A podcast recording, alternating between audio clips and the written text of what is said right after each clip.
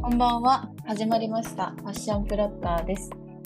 この番組はファッション×デジタルマーケティングをきっかけにフリーランスのことや最近のファッション DX トレンドや SNS トレンドなんかを我々視点で真面目に時に不真面目に様々な角度から雑談していきます。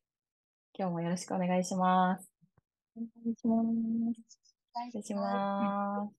今日は、記念すべき第えーと10回。そうね。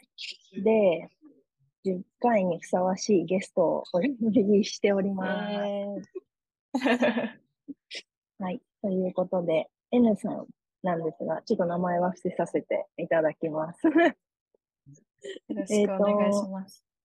よろしくお願いします。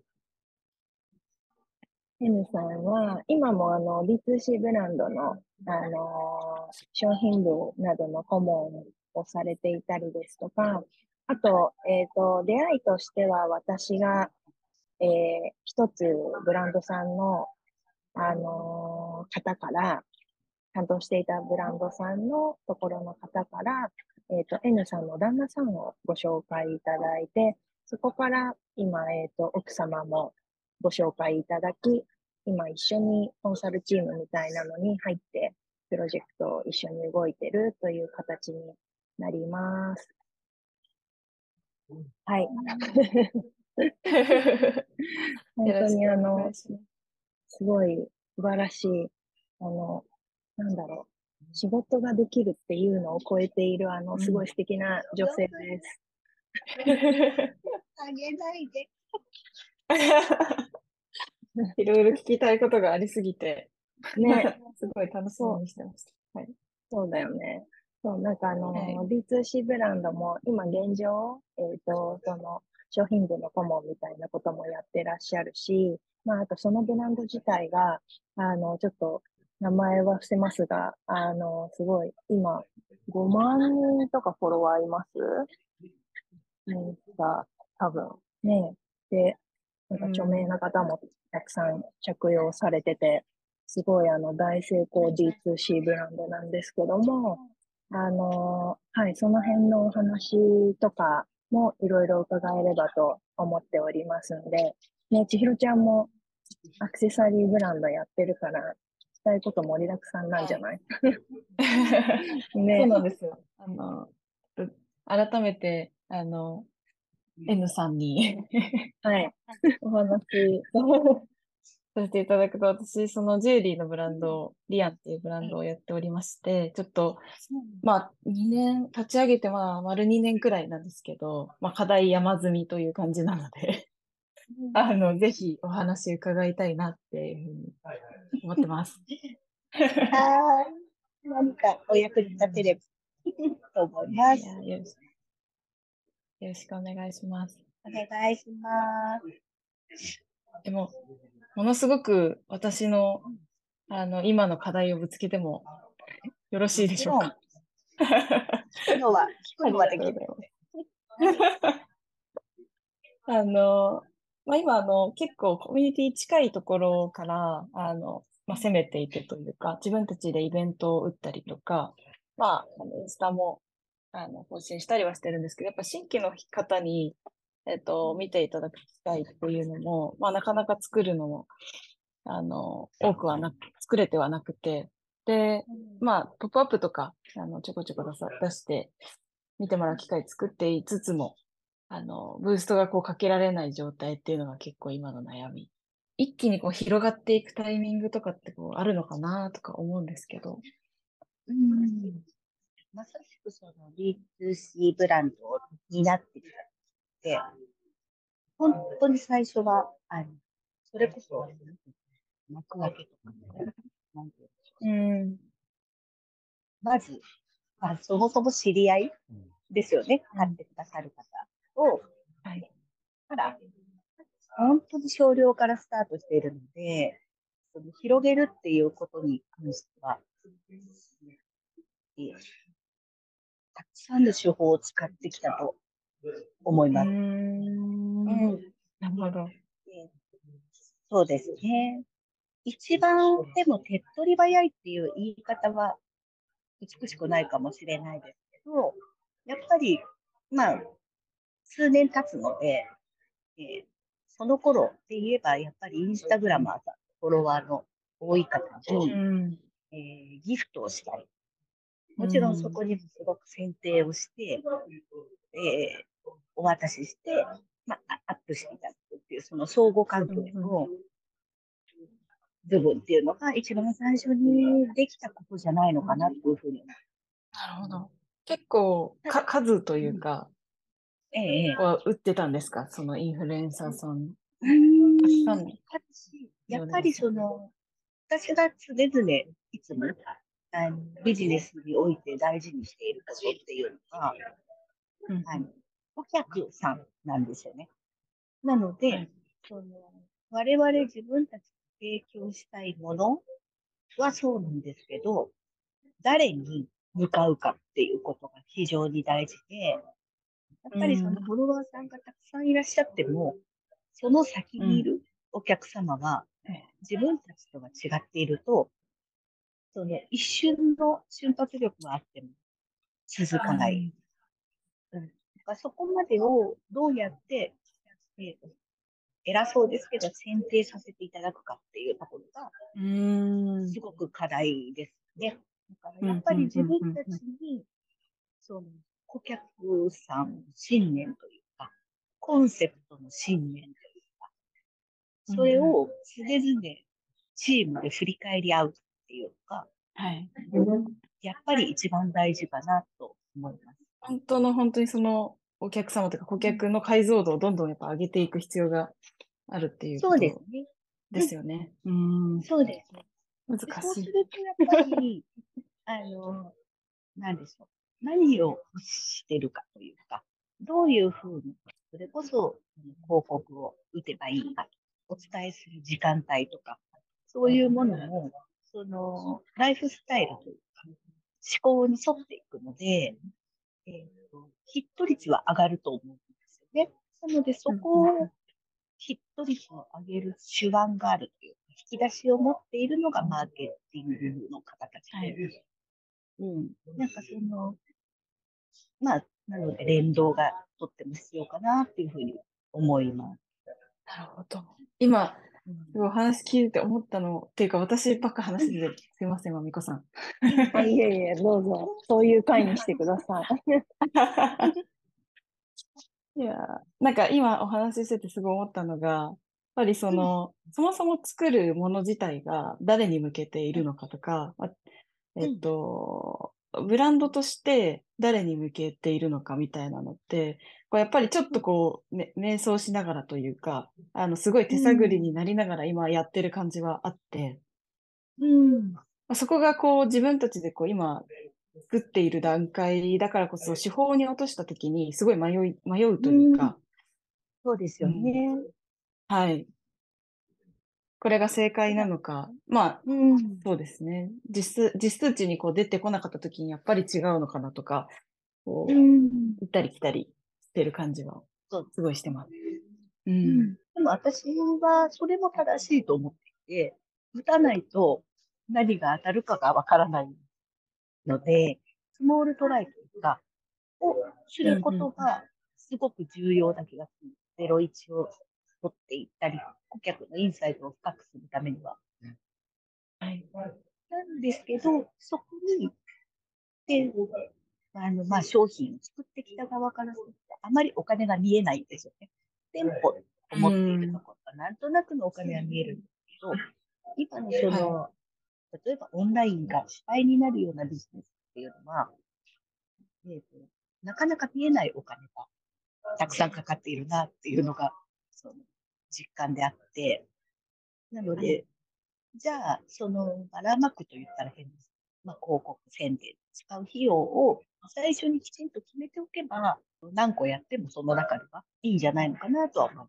もうそこで言うと、千尋ちゃんはもともと、あの、某代理店にいて、がっつり広告関係はね、やっていて、そうですね。が、しかし、自分のところのブランドのブーストとなると、ちょっとまた一旦全体を並列に並べて、いろいろこう手法を考えちゃうよね。そうなんですよ。そうなんですすごいわかります、それ。そうなんですなんお客様がいて、うんうんうん。クライアントさんの広告を考えるときっていうのは、今その時点では、そのクライアントさんは、えっと目的はこれで、そのためにはこうした方がいいっていうご逆算がすごいできるんですけど、はい。でも、こと自分のこうじ作っているものというのになると、うん全部が自分次第、自分たち次第なので、うんなんか、いいろんなことが考えちゃうんです。はい。すごいわかります。例えば、じゃあ、第1個目になるかな？わからない。問いとして、もし投げれるとしたら、1個目は、たくさんの人によって、利益の出るブランド、認知も高く、売り、まあ、売れるブランド。がいいのか、突出した誰かにっていう、その、マーケットのシーンに向かって、自分のセンスを投げつけたいか。で言うと、ブランドとしてはどちらが？ちょっといろいろ、あの、頭の中ぐるぐるしてるんですけど、後者だと思います。どちらかというと。はい。あの、私と、はい、もう一人デザイナーがいて、で、デザイナーが基本、あの、ジュエリーのデザインと、まあ、商品については、あの、作っていくんですけど、やっぱり彼女がもともとその結構大手のジュエリーブランドのデザイナーだったこともあって、うん。やっぱりそこのセンスというか、才能みたいなのを私もすごく信じているので、やっぱそのかっこよさみたいなものが出ているブランドの方がいいのかなというので、後者って言ってます。そしたら、えっ、と、手法としては、本当にその近しい人たちに向かって、えーと、やっぱりその方たちって、見る目があるわけで、え自分たちで選ぶ能力のある人たちっていうことになるから、おそらくはい。なので、買えないかもしれないけれど、っていう気持ちを有するのが一番ですよね。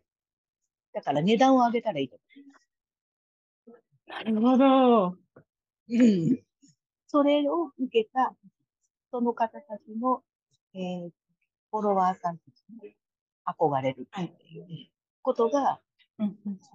まあ、おそらくインフルエンサーさんだったり、そこの顧客さんの、えー一番心がドラマティックに動くところ、自己満足感っていうか、はい、はい、はい、はい。なの今で、、今あの、すいません。あの、今あの、ちょうど、あの、、はい。や、それこそインフルエンサー施策みたいなの、まあ、ちょこちょこ打ってるんですけれども、その、DM から直接こうインフルエンサーさんにお願いをして、うん。あの、やるパターンと、この間のイベントをやった時に、あの、うん。まあ、ちょっとカルチャーっぽい、あの、一人、男の子巻き込んで、その友達が来てくださくださったんですけど、その子もまあ、ちょっとしたインフルエンサーみたいな形で、やっぱりその方がこう、あげもちろん上げて、商品を、あの、取ってあげてくださってましたし、なんかこう、ブランドに対するその、印象っていうんですかね、もう、なんかこう、いいような気はすごいしてたんですよね。だから、どちらかというと、やっぱり、今おっしゃってたみたいに、ここですら憧れをつくど、どれだけ作れるように設計するかみたいなのはすごく大事なのかなって思いました。そうですうん。それが本当、女性のみでいいのか、まあ、今おっしゃったみたいはい。に、男性につけていただくとか、うん、なんかその、やっぱりやっぱり顧客分析だと思います。はい。じゃあ、そのインフルエンサーさんが何から影響を受けていて、うんどんな本をきっと読んでいて、うんうんっていうことが掘り下がっていくと、えどういうことが、やっていいかどうかのことが判断がつくと思うんですけど、やらない方がいいことを決めていった方がぶれないかもしれないですね。うん。あの、この辺はダメだねとか、こういう写真になっちゃうとちょっとほっこりするねとか、なんかその、うんえーとブランドではないことを明確にしていくと、もしかしたらブランドが見えてくるかもしれないですね。やりたいことに近づいてかもしれないですね。うんうん。逆張りいやーありがとうございます。すごい。ね。勉強になる。ええー、確かに。はい。では次の質問そろそろ行きましょうか。いやー、そうですね。ありがとうございます。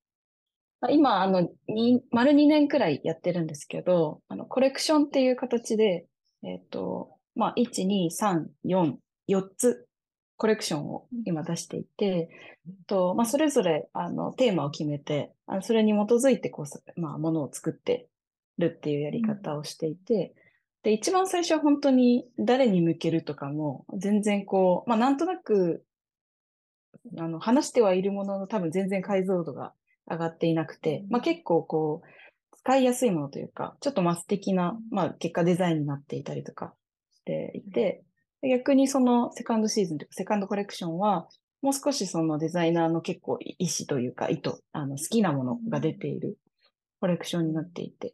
で、三つ目は、すごいあの、いろいろ悩んだ時期の後だったのもあって、なんかこう、テーマがすごく重くて、あの、なんていうんですかね。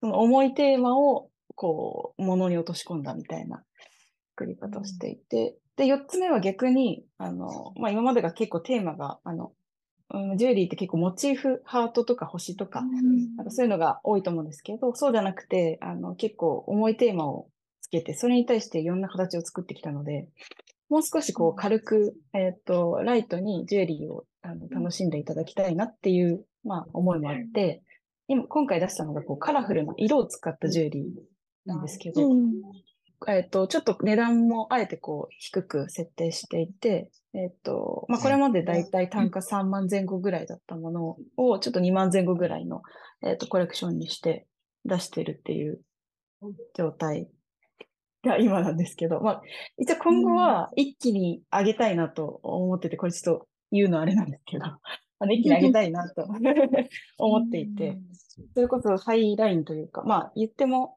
あの、15万とか20万とか、それぐらいの、えっと、もう少しそのもの自体に価値がどんどん出てくるような、こう、立て付けでピラミッド構造でこう、商品を作っていこうかなっていうのが今の私の仮説というか、考えてることなんですけど、それに対してなんか、あアドバイスとか、ぜひいただけたら嬉しいです。めちゃめちゃ嬉しいです。はい。えっと、作って、すごく大事だな。で、お客様が何にお金を払うかって思ったときに、原価率はわかります、お客さん。伝わってしまうと思うんですね。そのものの値段と。うんうんで、そこにインテリア会社さん、お値段以上じゃないですけれども、その部分が伝わったときは、すごく満足をして払ってくださいますよね。はい。だから、それは、えー、ものを見て届いたり、もちろんポップアップでも直接触っていただいたら、本当に伝わってしまうので、お値段を上げるはもちろんそうなんです。それの価値っていうの。を何に置きますかっていうところ。だうーん。ね、もちろんブランディングの、ブランドのイメージとか。もそうです。やっぱり素材とか、うん。ジュエリーだと重さとか、はい。あとは、今で言うと、社会課題とか、うん。そういう、なんていうんでしょう。今は物を買うときに、その物自体の価値以外に、えー社会課題への貢献とか、その、そういうことも特にジュエリーにつけたいと思っている、高いものを買いたいと思っている方々の頭の中に割合が大きくなっていると勝手に思っているので、はい。なんかそういうことをどこまで、えーとブランドの、また結局コンセプトに戻るんですけれども、価値を何でお客様にお渡ししてるかっていうところも掘り下げがすごく大事だなって思う。よく二人でも話しますね。この話。うん。そうう、ん。ものを作って生み出す方って、本当にクリエーションだから、そこまでし視座が高くない場合がある。んです。それ高いからいいとか悪いとかではなくて、仕事のポジショニングとして必要がないからですね、視座。時代性みたいな。デザイナーさんも内から出てくるファッションが大事。すると思うので、なので、マーケッターとか、ディレクターはそうではないので、そこをどこまでえっとポジションとして持つかっていう。高いから偉い、低いから偉いとかではなくて、うん。役割としてどこから見るか、どこまで広く見るかっていうところがポイントかなって思います。ちょっとまた一番目の質問に近づいちゃったんですけど、回答が。全部がそこに戻るんじゃないかなうん、つながってますね。うん、そうだよね。うんそう、なんかね、この間も私と千尋ちゃんで、で、あの、千尋ちゃんのブランドのデザイナーさん呼んで、デザイナー VS も開けたみたいな話もね、したんだけども、まあその辺もね、あありがとうございます。ありがとうございます。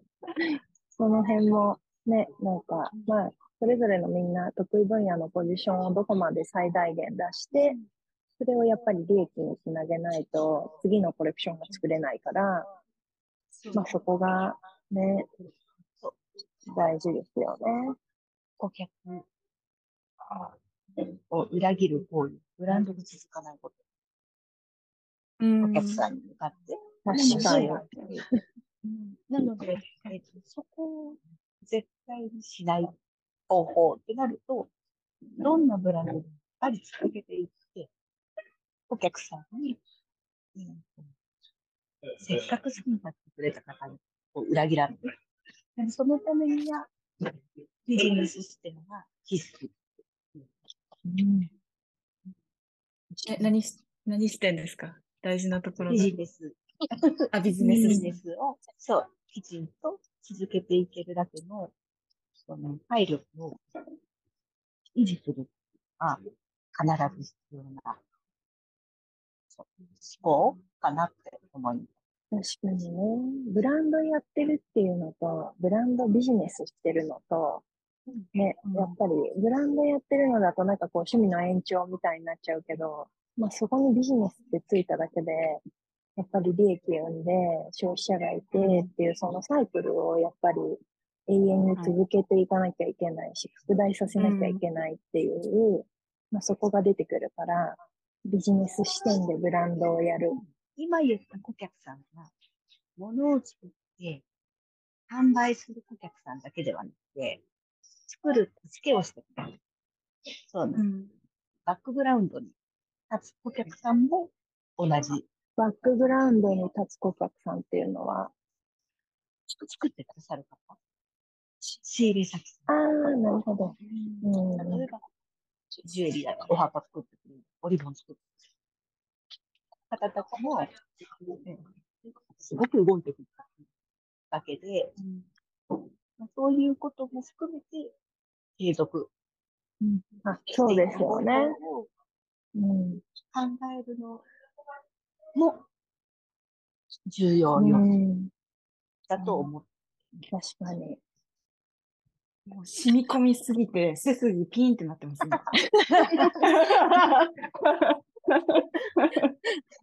目覚めました。ー、目覚めました。本当に。いやいやいや、ちょっとあ通りだなと思のって。時間が足りないんですが、すね。今日、うん、今日はとりあえずこんなところで、なんかまた別で、あのー聞きたいこととか、なんかあとご質問も受付してるので、ご質問等で何か来たりしたら、また N さんをお呼びする可能性もあります。ぜひぜ。ひ。なんかも、ま あものづくりの人たちもぜひ、なんか聞いていただきたいっていう感じだよね。いや、本当ですね。ね。じゃあちょっとなんか背筋ピーンとしたところで、はい。本日は雑談なしの超真面目な回になりましたが、はい。私がもう声にならない声しか出てないと思うんですけど、大丈夫かなって後で聞いたときに。喋って、喋って。いや、本当にありがとうございました。ありがとうございました。ありがとうございました。ではまた。お会いしましょう。お疲れ様。さようなら。さようなら。さよなら。